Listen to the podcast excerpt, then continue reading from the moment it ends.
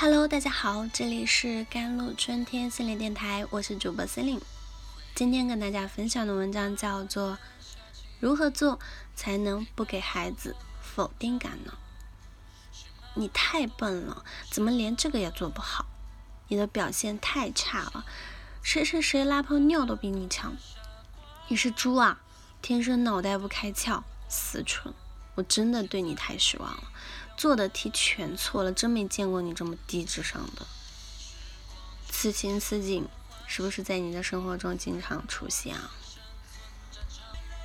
或许你作为孩子时，你的父母对你说过；或许你对你的孩子说过；也或许在不经意中就能听到这样的话语。为什么我们周围充斥着这种声音呢？它有什么危害？如何让这种声音减弱？只是消失呢？为什么我们父母总是否定孩子呢？有几大原因。第一点，源于我们多年的历史文化。谦虚使人进步，骄傲使人落后。这句名言我们都不陌生吧？就是在我们的这种文化和社会环境中，才弥漫着否定、批评的气息。这是因为很多人害怕赞扬让孩子骄傲，所以常把否定挂在嘴边。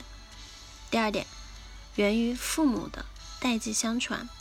如果你的父母在你儿时经常否定你，当你长大成为父母后，对于自己的孩子，你必然也会经常否定孩子。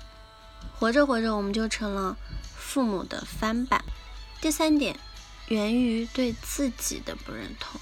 因为不认同自己，所以本质上很难去认同自己的孩子。长期被否定，慢慢变成了自我否定。当我们有了孩子后，孩子哪里一点表现不好了，我们就会去否定孩子。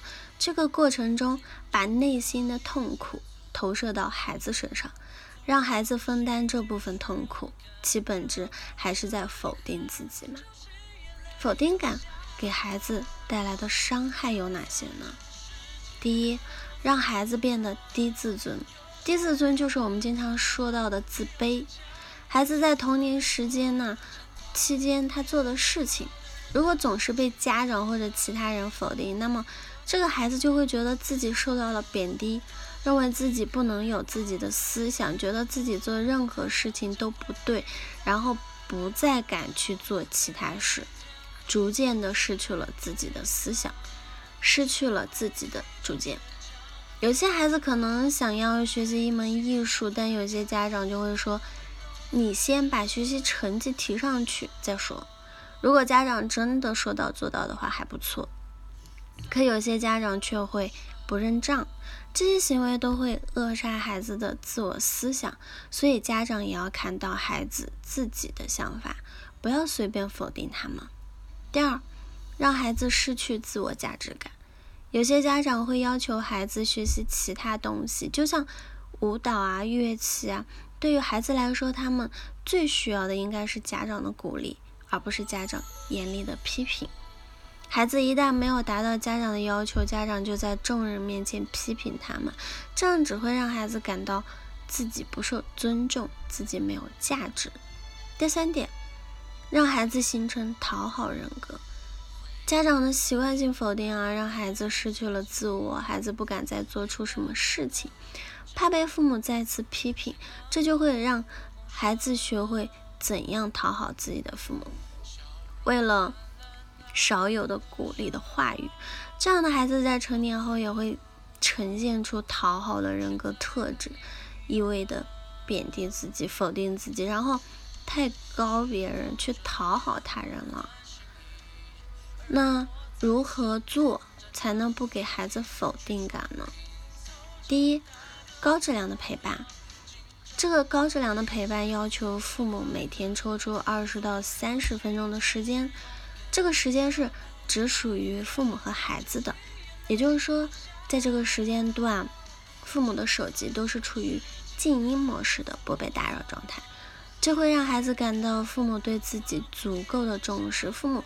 不用说什么，孩子就会感觉自己在父母心中的位置。这个时候，父母可以和孩子一起做一些亲子互动类的游戏啊，可以和大点的孩子谈一谈心，去户外散步或者一起吃顿饭，一定要是和孩子一起。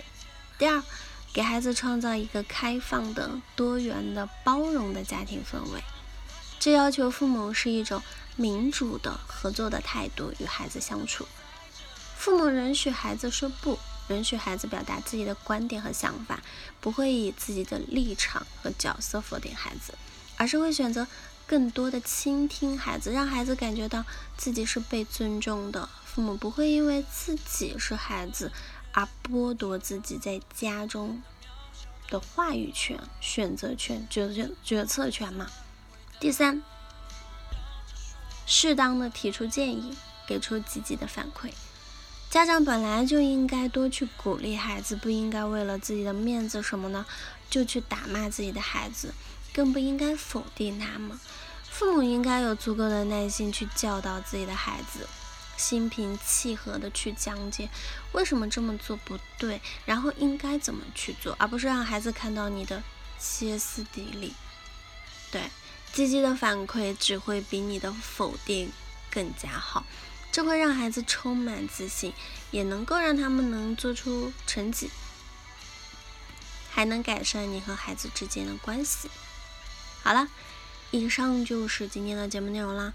咨询请加我的手机微信号：幺三八二二七幺八九九五，我是 c e l i n e 我们下期节目再见。